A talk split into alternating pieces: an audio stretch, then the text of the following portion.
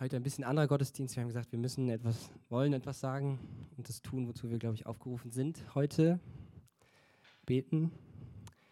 Und ich habe gedacht, ich wollte noch, wir teilen uns heute ein bisschen den Input. Ich werde was sagen, Sascha wird was sagen. Ähm, ich muss sagen, immer wenn sowas passiert, immer wenn was in Israel passiert, dann, dann trifft es bei mir so einen Nerv und mich zieht es dann auch immer zu so gewissen Versen. Es gibt so, so Verse, von, wo Jesus über das sind so Endzeitkapitel, nennt man die oft. Obwohl das Ende eigentlich falsch gesagt ist. Das ist nicht Endzeit, das ist. Äh, das hört da nicht auf. Aber wo Jesus davon redet, er sagt, so wird es sein, wenn. Oder das wird alles noch passieren, bevor ich wiederkomme. So. Und dann ist Lukas 21 ist so eine Stelle, wo es mich immer wieder hinzieht, weil er auch dort von einem Gleichnis erzählt, von einem Feigenbaum. Der sagt, das ist so ein Gradmesser an dem Feigenbaum werdet ihr sehen, wenn der Früchte trägt und so weiter. Und das ist ein Bild für Israel. Deswegen immer, wenn was in Israel passiert, zieht es mich zu diesen Versen. Wo ich sage, was sagt er nochmal zu dem Kontext, wenn da in Israel was passiert, der Feigenbaum, so, da passiert was, was passiert da? Dann lese ich diese Verse drumherum. Also in Lukas 21 würde ich euch gerne kurz was mitnehmen, was das so mit mir macht. Also ich lese dann diese Verse und da stehen krasse Sachen, da stehen so Vorzeichen, ähm, was alles passieren wird. Ich will da gar nicht zu viel drauf eingehen, sondern zwei Sachen hervorheben. Ähm,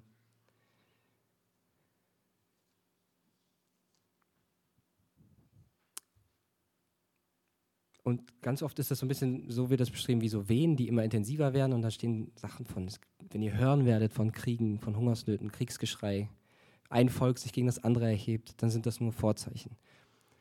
Und dann ähm, gibt es noch ähm, so verrückte Sachen wie, das sagt er, da kommt Verfolgung. Da werden Kinder ihre Eltern ausliefern und es wird ganz furchtbar werden. Und den Punkt, den ich machen werde, ist, wenn ich das lese, dann sticht etwas heraus und das ist mein Punkt, den ich euch gerne mitgeben würde, ist, dass Gott oft eine andere Perspektive hat. Ein, ein Vers, der bei mir rausgestochen ist, ist, dass da steht, die werden euch verfolgen und dann werden die euch vor die Könige ziehen.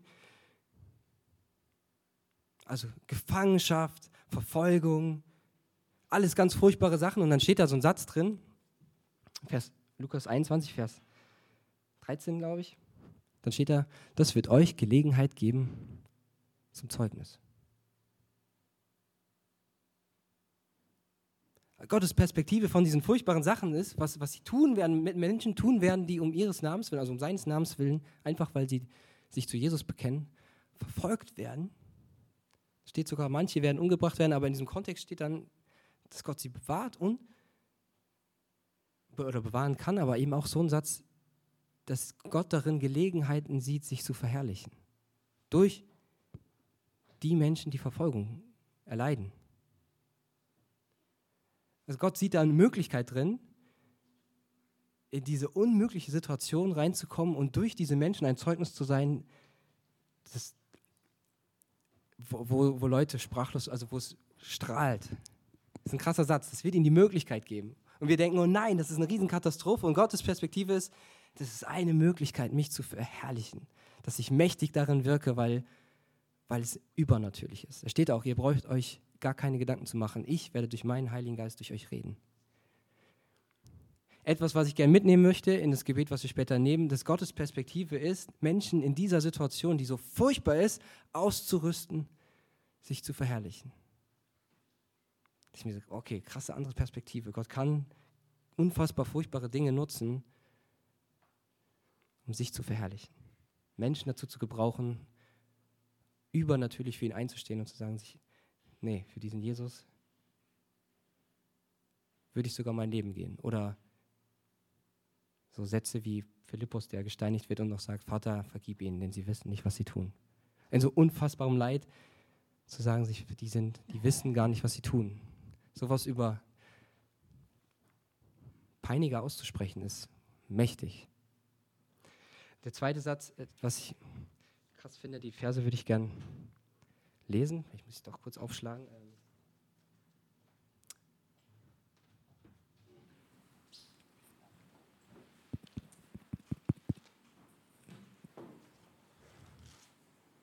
Das ist der direkte Kontext von diesem Vers und der ist schon irre.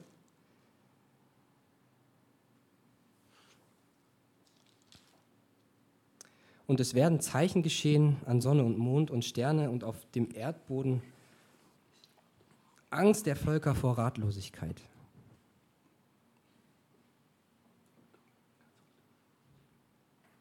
Bei dem Tosen der Meere und der Wogen, da die Menschen in Ohnmacht versinken werden vor Furcht und Erwartung dessen, was über den Erdkreis kommen soll. Denn die Kräfte des Himmels werden erschüttert werden. Also ganz, also der Mensch wird sich unglaublich ratlos und ohnmächtig fühlen. Und dann steht da, und dann kommt Jesus wieder in den Wolken des Himmels und dann sagt er, wenn dies anfängt zu geschehen, also wenn anfangen diese Sachen zu geschehen, die uns unfassbar ohnmächtig dastehen lassen, dann sagt Jesus, wenn das anfängt zu geschehen, so richtet euch auf und erhebt eure Häupter, weil eure Erlösung naht. Wenn die Medien und die Welt vom Ende der Welt redet, ist Gottes Perspektive, das ist nicht das Ende und das Furchtbarste, eure Erlösung naht. Das ist nicht das Ende. Damit fängt etwas an, was etwas beendet, wo wir hier ohnmächtig sind. Das ist nicht das Ende deines Lebens, das ist deine Erlösung. Wenn Jesus wiederkommt. Das ist eine andere Perspektive. Und er ruft dazu aus, dass wir eben nicht, also die Häupter sinken, die versinken in Ohnmacht und das ist dagegen gesprochen. Er hat gesagt, nein, es ist erhebt eure Häupter, weil eure Lösung naht. Das sind so zwei Kernstellen, ihr könnt das ganze Kapitel gerne lesen, aber das sticht irgendwie raus. Es ist eine andere Perspektive, einen anderen Modus, den Gott uns zusprechen möchte, dass er sich mächtig erweisen kann, auch in Verfolgung für sein Zeugnis und dass er uns aufruft, nicht in Angst zu vergehen, sondern unsere Häupter zu erheben. Und was das heißt, da habe ich darüber nachgedacht, was heißt eigentlich das Haupt zu erheben? Also eins habe ich gerade schon gedacht, das ist nicht in Furcht in den, den Kopf in den Boden zu stecken, sondern erhobenen Hauptes. Menschen mit erhobenen Hauptes, kann man sagen, tragen irgendwie eine andere Würde. Es gibt manchmal die, die sagen, wenn du einen Fehler gemacht hast, dann Krone richten und weiter. Also, dass du eine Würde hast, mit der du dastehst. Erhobenen Hauptes, nicht gedemütigt. Ähm, es heißt aber auch, weg von mir zu schauen, oder? Das ist etwas, was mich beschäftigt hat, dass ich, jeder baut so sein kleines Häuschen, seine Welt, und das heißt, ich, ich schaue von mir weg. Von meinen Fähigkeiten weg, auch von meinen Fehlern weg. Und wenn ich erhobenen Hauptes nach oben schaue, dann trete ich auch vor den, der alles gemacht hat. Das bedeutet auch, vor Gottes Angesicht zu treten. Das ist die Ermutigung dazu. Also stell dich in, vor sein Angesicht. Das ist ein guter Ort. Und dazu habe ich, ähm, ich gerne einen, einen Psalm lesen und euch mitgeben. Der wirft nämlich auch noch eine Frage auf. Das ist ein Psalm, der ist sehr messianisch und auch eben prophetisch. Und die beiden Punkte, die ich dabei mitgeben würde, also der erste ist, Gott hat eine andere Perspektive auf die Situation, auf Dinge, wo wir Menschen in Ohnmacht dastehen. Und der zweite ist, wer ist eigentlich Gott?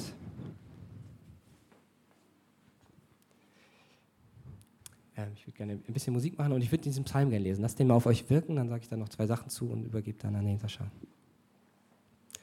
Psalm 24. Ein Psalm Davids. Dem Herrn gehört die Erde und alles, was sie erfüllt. Der Erdkreis und alle seine Bewohner. Denn er hat ihn auf Meere gegründet, ihn über Strömen befestigt.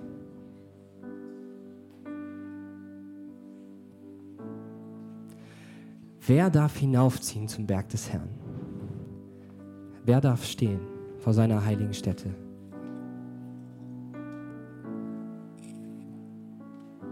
Der unschuldige Hände hat und ein reines Herz, der seine Seele nicht an Nichtigkeiten hängt und keine trügerischen Eide geschworen hat. Er wird Segen empfangen vom Herrn und Gerechtigkeit von Gott, seinem, seines Heils. Das ist das Geschlecht, das nach ihm fragt, die dein Angesicht suchen, Jakob.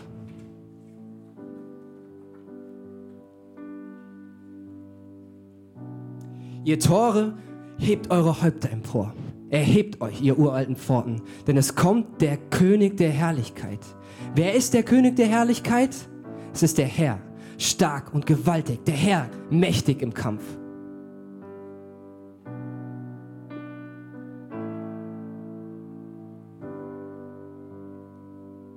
Ihr Tore, erhebt eure Häupter. Erhebt euch, ihr uralten Pforten, denn es kommt der König der Herrlichkeit. Wer ist der König der Herrlichkeit? Es ist der Herr der Herrscher. Er ist der König der Herrlichkeit.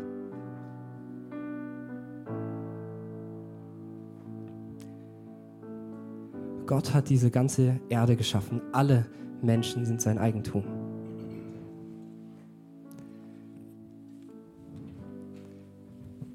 Ein Gedanke dazu, es ist jeder, jedes Menschenleben, das stirbt, ist ein Verlust. Alles sind seine Geschöpfe.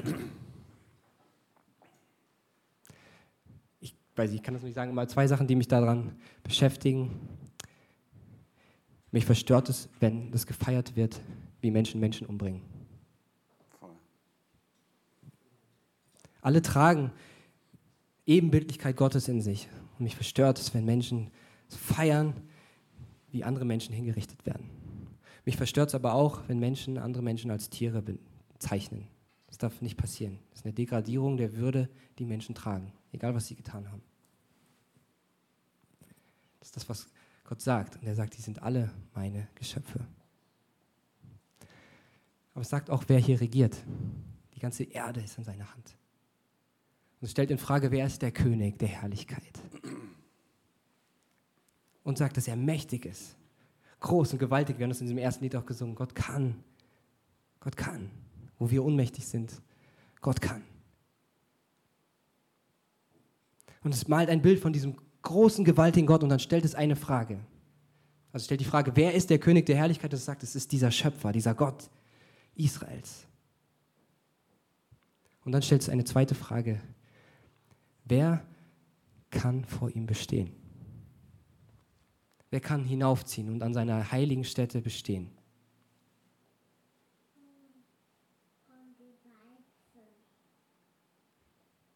Und es gibt eine Antwort, wer reinen Herzens ist, wer rein ist, sich nicht an Nichtigkeiten hängt und so.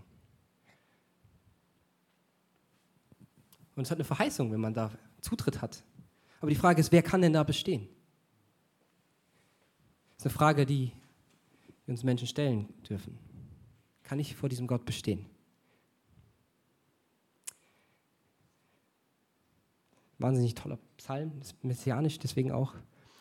Und ich möchte euch gerne ermutigen, du kannst dir das nicht erarbeiten.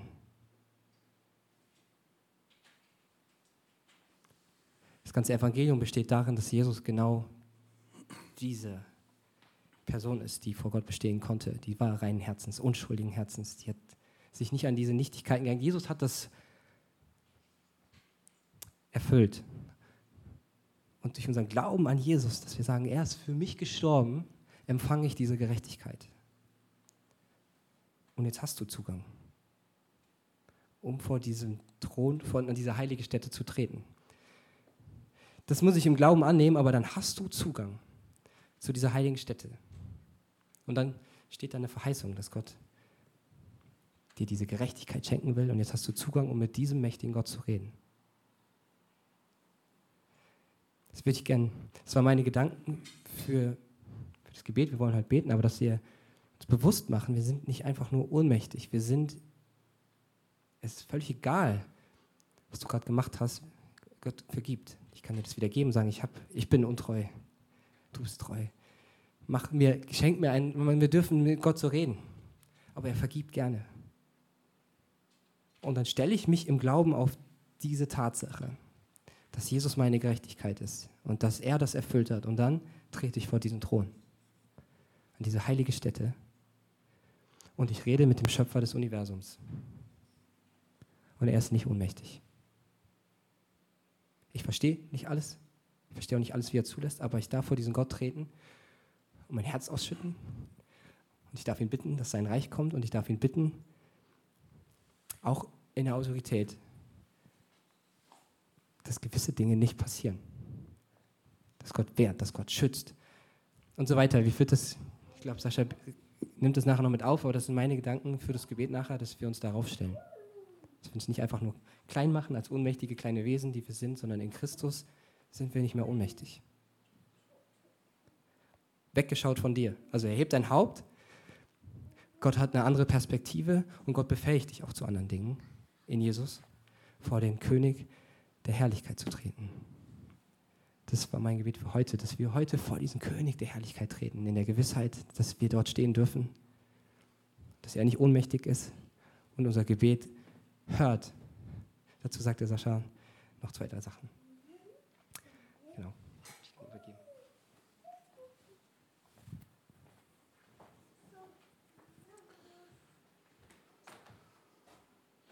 Guten Morgen.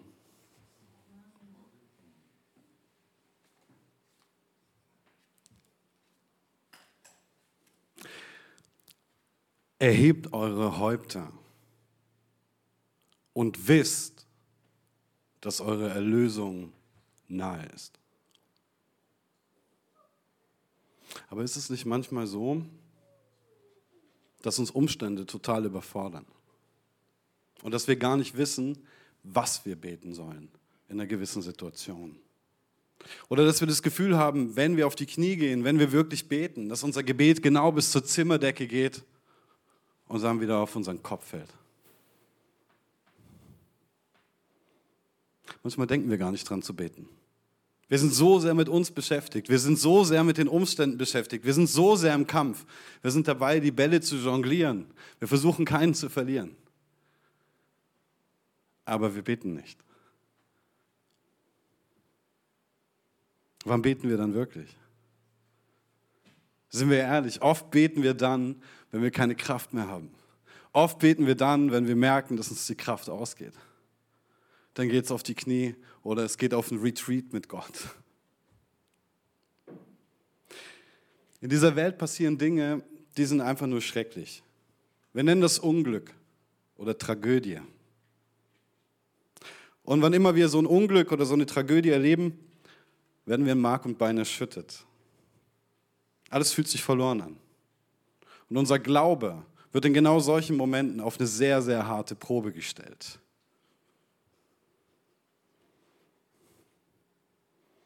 Aber was dem Einzelnen gilt, gilt am Ende der Zeit für die ganze Menschheit. Bezug auf Tragödien und Unglück. Wie Michael gesagt hat, in Lukas 21 heißt es, dass die Kräfte der Himmel ins Wanken kommen. So steht es wörtlich. Die Kräfte der Himmel werden wanken, aller Himmel. Und dass die Menschen voller Angst sein werden. Voller Angst vor dem, was da kommt. Das ist der Zustand, das ist das, was. Und vielleicht kennst du das. Also es gibt ja auch im Kleinen. Du hast Angst vor dem Zahnarzt oder du hast Angst vor einer OP oder du hast Angst vor einem Gespräch. Und davor geht in dir schon total viel ab und du machst dir Gedanken und Sorgen. Ja, aber das ist nichts im Vergleich. Die Himmel werden wanken. Die gesamte Menschheit wird in Angst vergehen vor der Erwartung dessen, was da auf sie zukommt. Und wie sollen wir reagieren? Was sagt Michael? Was sagt Jesus? Wenn wir das sehen, sollen wir unsere Häupter erheben, weil wir wissen, dass unsere Erlösung naht. Schaut, ein Unglück bleibt ein Unglück. Eine Tragödie bleibt immer eine Tragödie. Und trotzdem macht es einen Unterschied, wie wir auf die Tragödie blicken, mit welchem Blick wir durch das Unglück gehen. Wer hat das letzte Wort in der Weltgeschichte? Wer hat das letzte Wort in deiner Geschichte? Das Unglück, die Tragödie oder Gott. Derjenige, der betet, ist derjenige, der tief in seinem Herzen glaubt, dass Gott das letzte Wort hat. Dass es einen Grund gibt, aufzusehen. Dass es einen Grund gibt, die Hände zu erheben, Gott zu preisen, Gott zu bitten und zu beten in einem Umstand, der vielleicht hoffnungslos ist.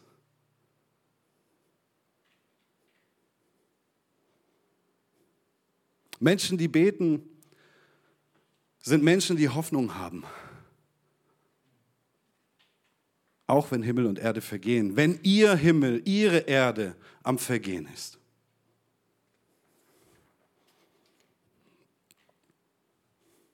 Ihr kennt die Geschichte von Elia? Wir haben unseren Sohn nach ihm benannt. Was sagt die Bibel? Jakobus 5, 16 bis 18, da heißt es, bekennt also einander eure Sünden und betet füreinander, dass ihr gesund werdet. Das gerechten Gebet vermag viel, wenn es ernstlich ist. Elia war ein schwacher Mensch wie wir. Und er betete ein Gebet, dass es nicht regnen sollte. Und es regnete nicht auf Erden drei Jahre und sechs Monate. Und er betete abermals und der Himmel gab den Regen und die Erde brachte ihre Frucht. Was ist das für eine Geschichte? Israel zur Zeit Elias, des Propheten, war regiert von einem korrupten Königshaus. Dem Königshaus, das falsche Propheten eingesetzt hat, die ihnen immer nur das gesagt haben, was sie hören wollten. Propagandisten, Okkultisten. Sie haben die wahren Propheten Gottes verfolgt. Sie haben sie umgebracht. Sie haben sie dezimiert. Elia musste mehr als einmal um sein Leben fürchten. Und all die Männer, die Gott mit ihm bewahrt hat und Frauen, die Gott mit ihm bewahrt hat, auch. Sie hatten das Land fest im Griff. Sie haben die Höhen wieder errichtet. Die Leute haben angefangen, irgendwelche Götzen anzubeten. Sie haben angefangen, falsche Opfer darzubringen. Sie haben angefangen, sich selbst als Opfer darzubringen.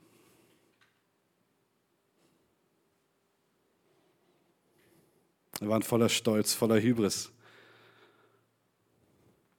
Und so betet Elia. Sie lassen sich nicht rufen, Herr. Sie kehren nicht um. Lasst es nicht regnen in Israel. Und damit kam, was kommen musste. Es gab kein Wasser, es gab keine Ernte, alles wurde knapp. Die Leute litten Hunger und Durst. Und die falschen Propheten liefen alle durch die Gegend und sagten, das Königshaus ist das beste Königshaus der Welt. Hört einfach auf sie. Sie sind großartig. Opfert weiter den Götzen. Alles ist prima. Ihr werdet sehen, unsere Götter sind stärker als der Gott Israels. Nichts ist passiert. Im großen Showdown zwischen Elia und den falschen Propheten des Baal ritzen sie sich. Sie schneiden sich am ganzen Körper auf. Sie leiden, sie geißeln sich, sie fallen auf die Knie, sie weinen. Aber ihre Götter hören sie nicht, weil ihre Götter tot sind. Und Elia macht sich lustig über sie. Sagt, macht noch ein bisschen, vielleicht schläft euer Gott ja. Vielleicht ist er gerade nicht zugegen.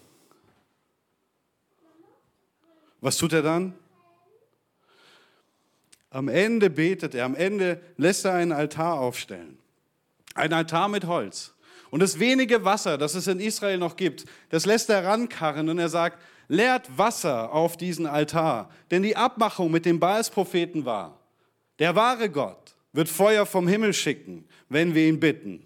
Mal schauen, ob das eurer ist oder meiner. Also gießt er Wasser übers Holz, dass es schön nass ist und auch sicher nicht brennt. Und er betet. Und Feuer fällt vom Himmel und verzehrt das Opfer und das Feuerholz, das Nasse auf dem Altar. Dann war es besiegelt. Er hatte sie doch aufgerufen, die Israeliten. Er hat vorher gesagt, entscheidet euch Wie lang wollt ihr nach beiden Seiten hinken, hat er gefragt. Ist der ein Propheten, der echte Gott, dann sei das der. Aber ist es mein Gott, dann folgt ihm. Da hatten sie den Beweis. Und das war das Ende der Baals-Propheten. Es war das Ende dieses korrupten und falschen Königshauses, das die Bevölkerung unterdrückt hat. Er schickt seinen Boten, nachdem er die Baals-Propheten geschlachtet hat, heißt es im Text. Er sagt, geh auf den Berg, auf den Karmel, denn ich höre es schon rauschen. Das Volk hatte sich bekehrt von seinen Sünden. Ich höre es schon rauschen. Der Regen kommt. Und er muss ihn dreimal schicken, sagt, da ist nichts. Nein, da ist nichts. Geh nochmal, geh nochmal. Und beim dritten Mal sagt er, ich sehe eine kleine Wolke da draußen. Und dann sagt er zu allen anderen, spannt an und fahrt. Sonst kommt ihr nicht mehr heim. So viel Regen wird es sein. Es ist Elias Geschichte. Er bat Gott nach seinem Willen, das Volk zurechtzuweisen und keinen Regen zu schicken. Und er bat Gott, es wieder regnen zu lassen, nachdem sie Buße getan haben. Und es regnete. Der Mann war ein einfacher Mann. Der Text sagt, er war ein schwacher Mensch wie wir. Elia war nicht perfekt. Elia ist danach voll in Burnout gerutscht. Hat gedacht, ich bin der Einzige, boah, alles übel. Elia hat auch manchmal, manchmal war er sehr krass, ich sag's mal so. Er war ein Mensch, der der Launen hatte, der Gefühle hatte, bei dem es hochging und runterging, genau wie bei uns auch. Aber es war ein Mensch, der sich Gott ganz hingegeben hat, seinen Willen tat. Das war ein Mensch, den Gott gehört hat. Und das ist ja der Text, oder? Der Text sagt, das gerechten Gebet vermag viel, wenn es ernstlich ist. Und Jakobus meint uns. Er meint uns als Kirche, er meint uns als Christen. Das gerechten Gebet vermag viel. Und dann nimmt er das Beispiel von Elia. Das heißt, nichts anderes ist, dass unser Gebet die Welt verändern kann. Manchmal reicht unser Glaube nicht mal für die Kleinigkeiten in unserem Leben, in unserem Alltag, oder? Aber was er sagt, ist, euer Gebet, ihr habt keine Ahnung. Ihr habt keine Ahnung. Und dann heißt es, bekennt einander eure Sünden, betet füreinander, damit ihr geheilt werdet. Wenn wir sehen, was gerade in Israel und Gaza passiert, dann erschrecken wir. Wir sind zutiefst verstört. Wir fragen uns, wie die Hamas zu solch grauenhaften Taten fähig ist. Wie viel Leid in Gazas Zivilbevölkerung durch die Antwort Israels entstehen wird. Wir fragen uns, ob sich die Menschen in den Süden retten oder ob doch einige der Propaganda der Hamas glauben und im Norden bleiben. Wir fragen uns, wie viele Bilder von getöteten Kindern uns erreichen werden, weil die Hamas sich feige in Kindergärten versteckt und Kinder, Frauen und Alte als menschliche Schutzschilde verwendet. Nur um diese Bilder dann propagandistisch auszuschlachten, in den Medien umherzuzeigen und aufzuzeigen, wie böse Israel ist. All das ist ein großes Unglück. Es ist eine Tragödie, die in ihrer Grausamkeit nicht zu ertragen ist. Und ich habe die Bilder gesehen. Für viele Israelis, aber auch für die Zivilbevölkerung Gazas scheinen im Moment Himmel und Erde zu vergehen. Denn Menschen, die sie lieben, sind jetzt tot. Viele fragen sich, wann wird das aufhören? Viele fragen auch, hat Israel das Recht, sich zu verteidigen? Selbstverständlich. Es hat die Pflicht, sich zu verteidigen und seine Bevölkerung zu schützen. Ein Staat, der solche Gräueltaten an der eigenen Bevölkerung nicht sühnt, verwirkt das Recht, Staat genannt zu werden. Denn die erste Aufgabe des Staates ist, die eigene Bevölkerung zu schützen und einen Rahmen, ein Klima zu schaffen, in dem es auf die Bevölkerung aufblühen kann. Was würdest du tun, wenn du die Verantwortung für eine ganze Nation tragen müsstest?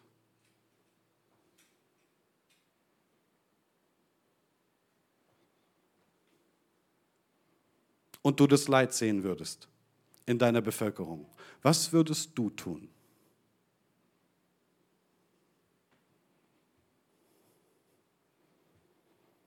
Ich möchte gar nicht zu politisch werden. Das bisschen reicht. Ich möchte mich nicht in Argumenten von für und wider verlieren. Mein Punkt heute ist ein anderer.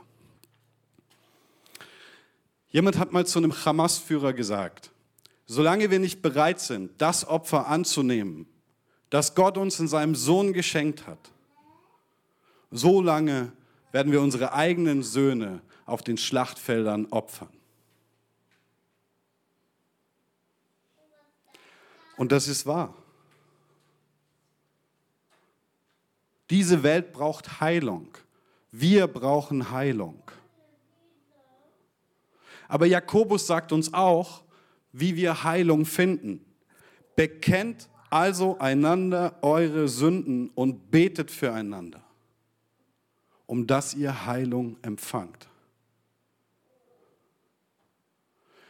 Bekennt eure Sünden einander. Betet füreinander, um dass ihr Heilung empfangt.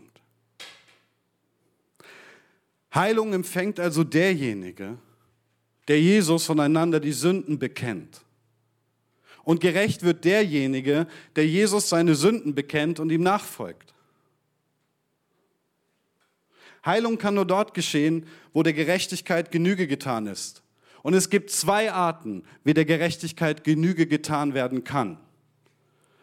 Nummer eins Gericht und Nummer zwei Gnade.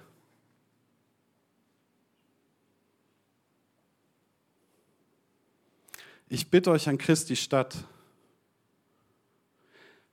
lasst euch versöhnen mit Gott.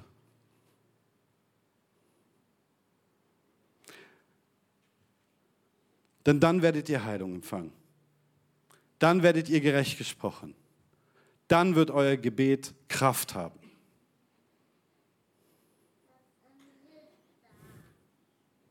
Und zwar nicht, weil ihr gut seid, sondern weil er es ist. Wer seine Sünde nicht bekennt, der verstellt sich den Blick. Dem wird sie verstellt von der Sünde. Es macht ihn blind für den Willen Gottes.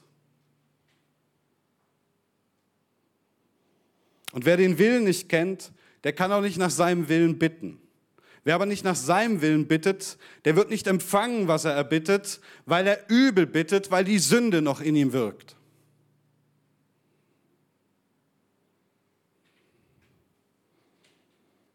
Also warum bekennen wir unsere Sünden nicht? Weil wir stolz sind und weil wir Angst haben. Und in beiden Fällen ist die unendliche Liebe und Gnade Gottes in Jesus Christus bei uns in unserem Herz noch nicht zur Vollendung gekommen.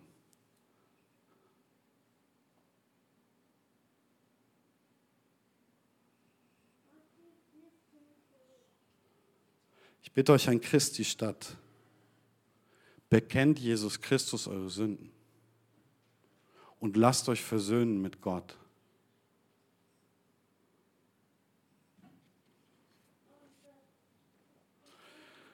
Zum Schluss möchte ich nochmal Mut machen, bevor wir ins Gebet gehen. Wir werden gleich noch einfach einen, Song haben, wo wir Gott anbeten können. Ähm, danach werden wir den Stream ausfaden lassen für heute. Ähm, aber ich möchte auch dir zu Hause Mut machen, zu beten. Zu beten für die Situation in Israel, im Nahen Osten. Gaza. Aber auch für all die anderen Menschen auf dieser Welt, die leiden und die dein Gebet brauchen. Betet alle Zeit für alle Menschen. Lass mich dir nochmal Mut machen. Wenn aber diese Dinge anfangen zu geschehen, so blickt auf und hebt eure Häupter empor, weil eure Erlösung naht. Nicht das Unglück, nicht die Tragödie haben das letzte Wort, sondern Gott in seinem Sohn Jesus Christus. Amen. Tote werden auferstehen. Das letzte Gericht wird in Gerechtigkeit gehalten. Alle Tränen werden abgewischt werden von ihm höchstpersönlich. Leid wird in Freude verwandelt werden. Das Zeitliche wird dem Ewigen weichen und das Sterbliche dem Unsterblichen.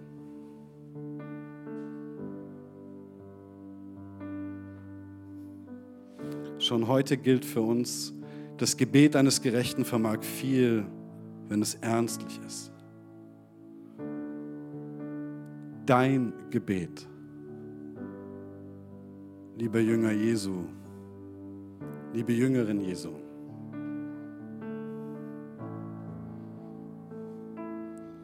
Bekenn deine Sünden.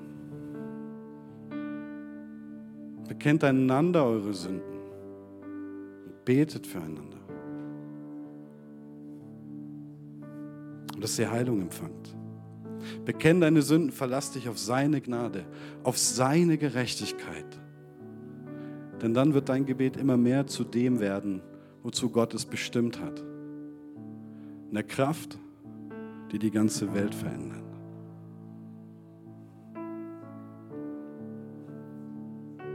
In Jesu Namen, Amen.